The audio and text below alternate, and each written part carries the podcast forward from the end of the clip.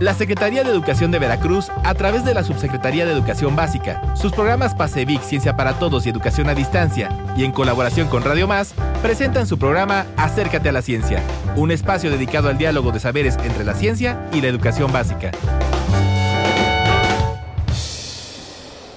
Sean bienvenidas y bienvenidos al programa Acércate a la Ciencia. Mi nombre es Zaira Pino y junto a mis compañeros Laura Citlali Morales y Juan Carlos Andrade, quienes formamos parte del programa PASEVIC Ciencia para Todos de la Subsecretaría de Educación Básica, les estaremos acompañando en esta ocasión para conversar sobre el interesantísimo mundo de los virus y cómo el conocimiento sobre el origen de las vacunas puede ayudarnos a cuidar nuestra salud y prevenir enfermedades. El tema es relevante porque precisamente estamos viviendo aún en una pandemia que afectó mucho nuestra salud, nuestra manera de vivir, convivir y relacionarnos. Esa pandemia es la COVID-19, denominada así porque fue causada por el coronavirus denominado SARS-CoV-2. El nombre del coronavirus SARS-CoV-2 significa, en realidad, coronavirus causante del síndrome respiratorio agudo severo tipo 2. Como ahora sabemos ya, ese virus se detectó por primera vez en la ciudad de Wuhan,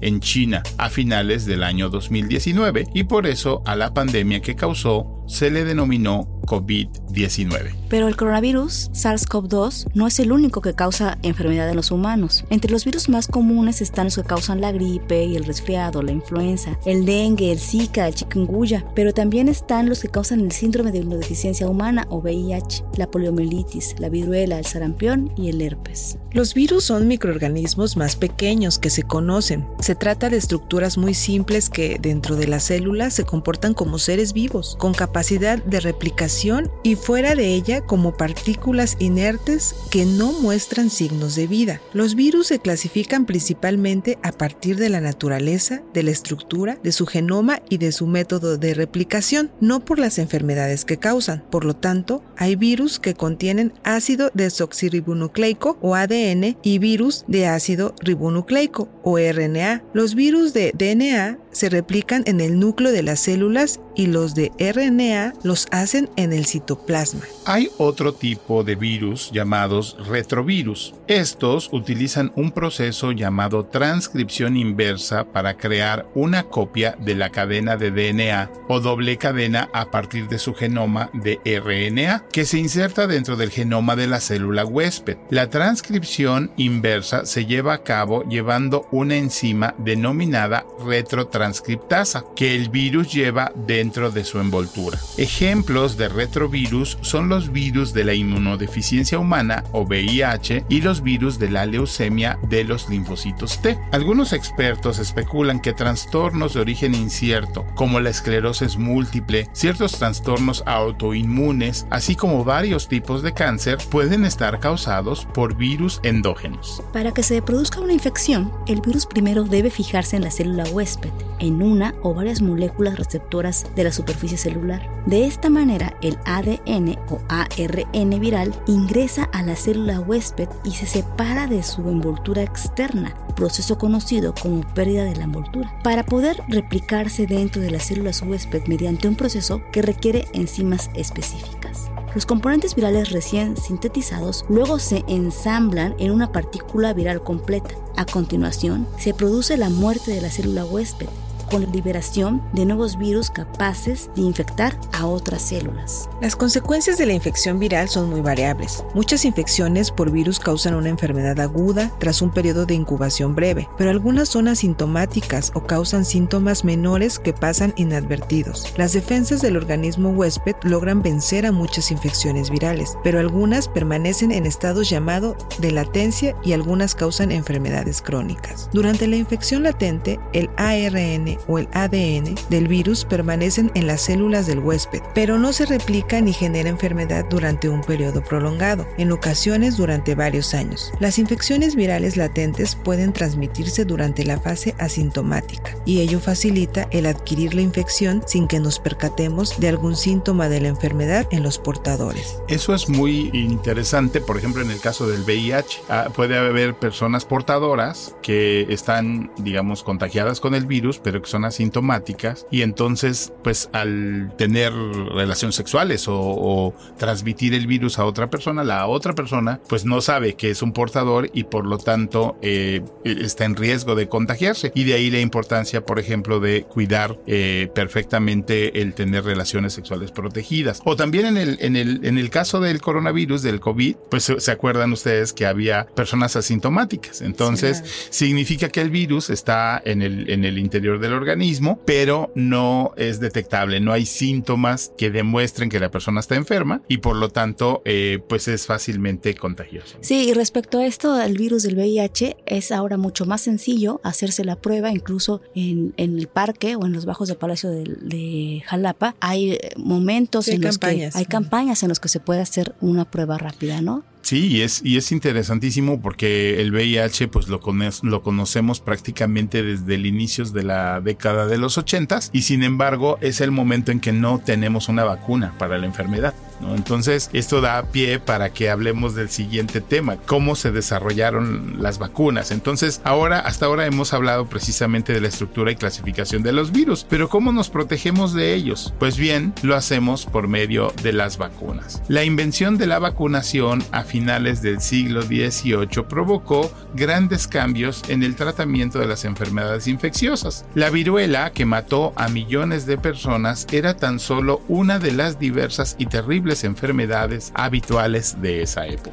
Sí, el médico inglés rural Edward Jenner se dio cuenta de que cierta clase de personas eran resistentes a la enfermedad, especialmente las ordeñadoras que habían contraído la enfermedad conocida como viruela bovina, una enfermedad muy leve a partir de las vacas que se ordeñaban. La idea de Jenner era que la viruela bovina podría proteger contra la viruela humana y que inyectando a las personas extractos de las heridas que producía la viruela bovina podrían conferirles la misma inmunidad de la que gozaban las personas ordeñadoras de vacas. Y bueno, muchos se preguntarán de dónde proviene la vacuna, ¿no? La palabra vacuna. Proviene de vacinia, derivada de la palabra en latín que quiere decir vaca. Jenner publicó su trabajo en 1798, pero ignoraba por completo que la viruela o la viruela bovina estaba causada por virus. La vacunación tuvo éxito, lo que propició que se desarrollaran otras vacunas antes de que se conociera la existencia de los virus. Por ejemplo, el científico francés Louis Pasteur desarrolló una vacuna contra la rabia.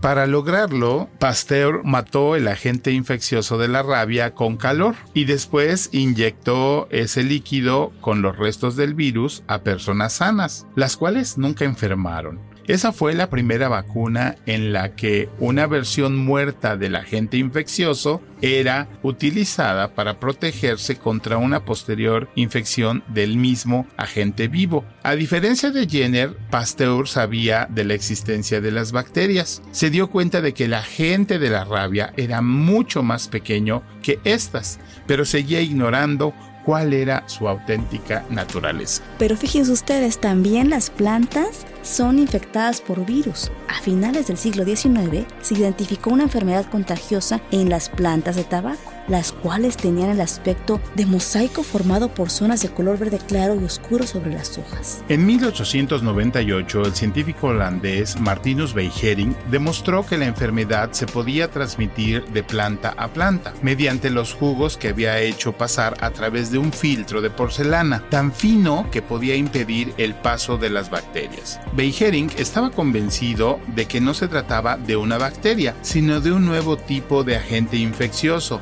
mucho más pequeño que estas. Lo llamó fluido viviente contagioso. Más adelante utilizó la palabra virus, que en latín significa veneno. A pesar de que las vacunas se descubrieron hace mucho tiempo y de que han salvado millones de vidas, mucha gente sigue desconfiando de las vacunas. Las vacunas son seguras y son la única fuente de protección contra la transmisión de enfermedades causadas por virus. Cuando en la escuela primaria o secundaria aprendemos sobre la estructura de las células o sobre la historia de la ciencia, en realidad estamos aprendiendo también a cuidarnos, porque todas las enfermedades en realidad atacan a nuestras células. Hoy tenemos mucho más conocimiento que en el pasado sobre la estructura de las células y virus, por lo que es importante seguir estudiando para comprender el origen de las enfermedades y la manera en que la ciencia ha contribuido a salvaguardar nuestra salud. Pues es, muy interesante el, estudio de, los virus y el estudio de las enfermedades causadas por estos, porque en efecto, digamos, la vacuna eh, contra el SARS-CoV-2 o, la COVID-19 en realidad se desarrolló en un tiempo récord y utilizó un método que hasta antes no había sido probado y que justamente fue descubierto por una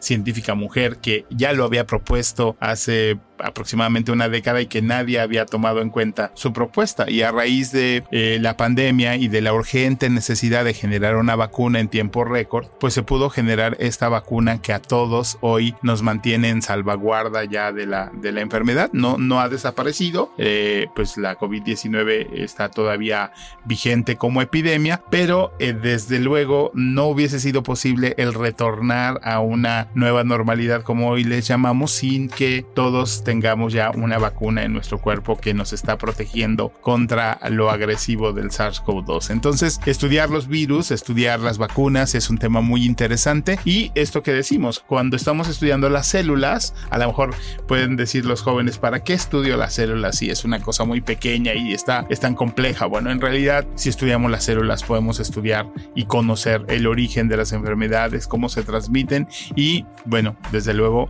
poder desarrollar quizás nuevos mecanismos o nuevas ideas para el desarrollo de o de nuevos medicamentos. No olviden seguirnos en nuestra página de Facebook Ciencia para Todos EP, donde compartimos material de importancia sobre el tema de hoy. También pueden escribirnos a través de nuestro correo electrónico cienciaparatodos.mc.gov.mx. Muchas gracias y nos escuchamos pronto. Hasta la próxima.